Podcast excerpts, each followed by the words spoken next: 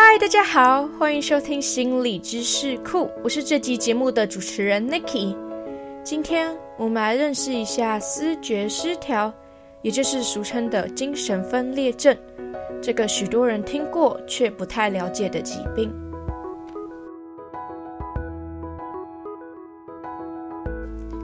上一集我们介绍《失常罪》这本书，不知道大家还记不记得将雇主杀了的小马？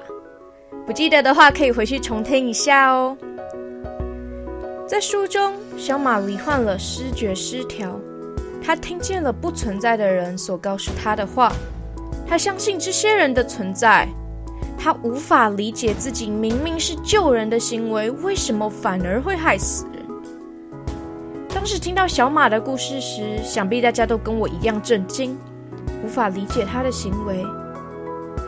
除了小马之外，我们也常常在电影或戏剧里面看到思觉失调的影子，不论是电影《美丽境界》或是近期有名的《我们与恶的距离》，都让大众一窥思觉失调的世界。但电影看完，其实很多人还是对这个疾病不了解的。而今天，我就来让大家认识一下这个我们常常在电影里看到却认识有限的疾病——思觉失调。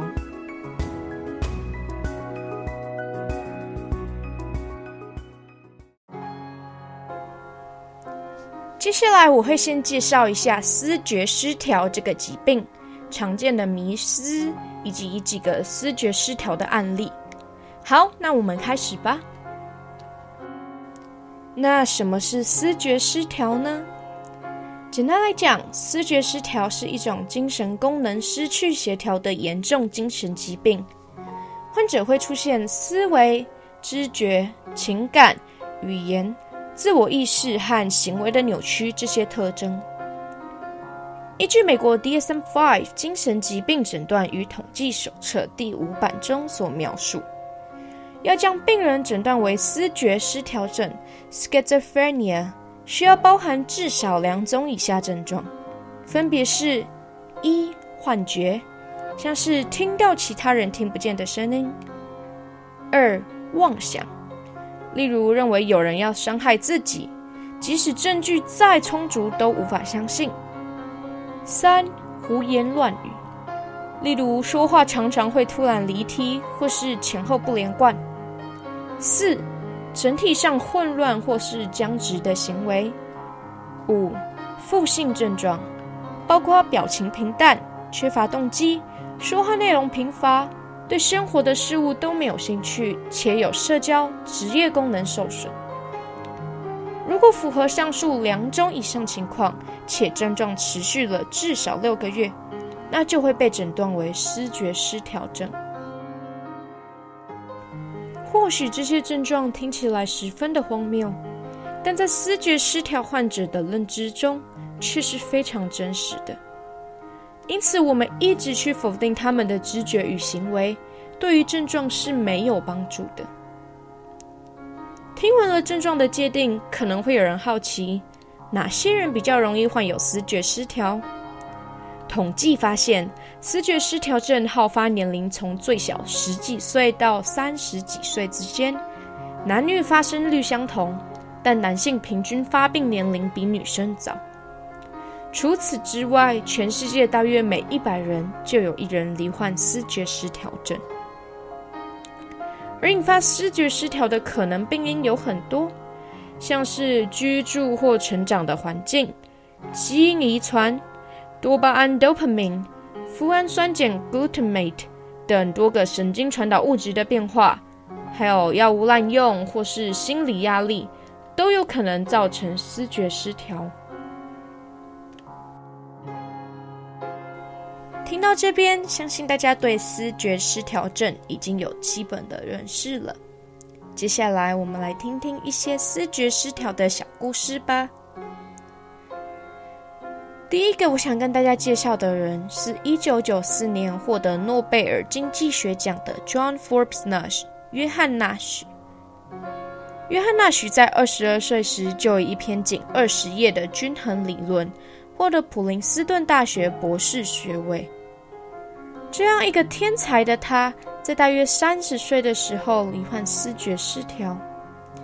他相信外星人正在摧毁他的事业，他将在新世界里成为南极洲皇帝。纳许在麻省理工任教期间，妄想症越来越严重，甚至后来在哥伦比亚大学演讲时语无伦次、文不对题。于是他开始接受长达九年的药物以及电击治疗。后来纳许病情好转。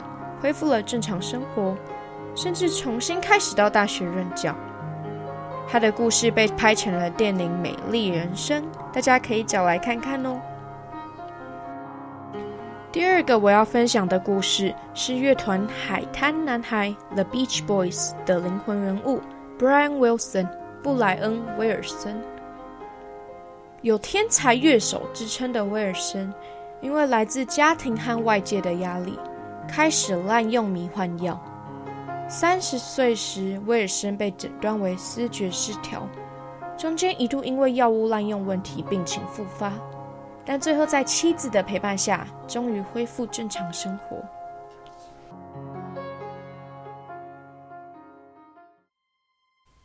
台湾与日本曾以希腊字根，将思觉失调直译为精神分裂症。因为名称可能会有误解和歧视的疑虑，因此台湾与日本已帮他证明。台湾改称为思觉失调症，日本则改称为统合失调症。虽然学界已经为思觉失调症证明，但大家对于思觉失调还是存有许多误解和歧视，像是大部分的人走在路上看到自言自语、举动怪异的人时，似乎还是会倾向退避三舍。甚至会觉得害怕。除此之外，媒体的报道也导致许多人认为思觉失调症的病友都具危险性，是一颗颗的不定时炸弹，因此加深了大众对于病患们的偏见。其实，过往有许多重要研究在探讨思觉失调的危险性。像是发表于美国医学会杂志中，瑞典一九七三至二零零六年国家医疗及法律追踪资料显示，没有合并物质滥用，例如毒品的思觉失调症，与一般人相较仅为负增加暴力的可能。而在另一篇统合分析研究中，结论也提及物质滥用才是在思觉失调症中明显增加暴力的危险因子。因此，只要有好好接受治疗，其实失觉失调症的患者并不具危险性。近年医疗的进步，抗精神药物能够改善许多症状，有非常多患者在固定治疗下可以回归社会。但不管是效果多好的药物，如果患者抗拒，不愿意接受持续的治疗协助。恢复稳定的可能性就会被大打折扣。临床上常看到病患因为害怕不被家人谅解，无法尽早诊断或治疗，错失治疗的黄金时间，或是中断治疗，使生活无法回归正常。而这就是为什么去污名化这么的重要，因为只有让患者可以不用害怕被贴标签，安心地告诉家人病情，才能够让他们好好的接受治疗。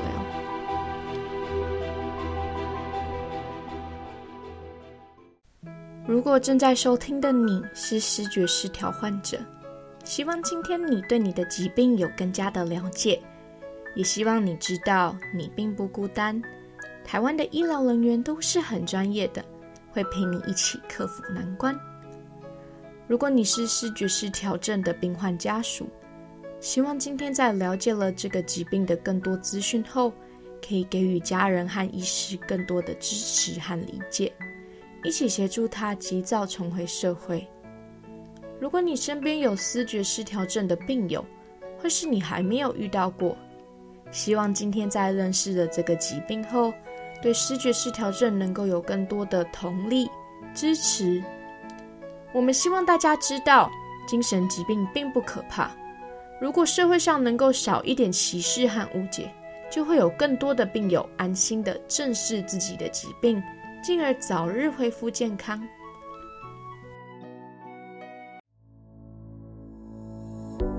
好啦，那今天的节目就到这边。我是今天节目的主持人 Nikki。如果你喜欢今天的内容，欢迎订阅我们的频道，未来会有更多有趣的内容。你的支持是给予我们前进的动力哦。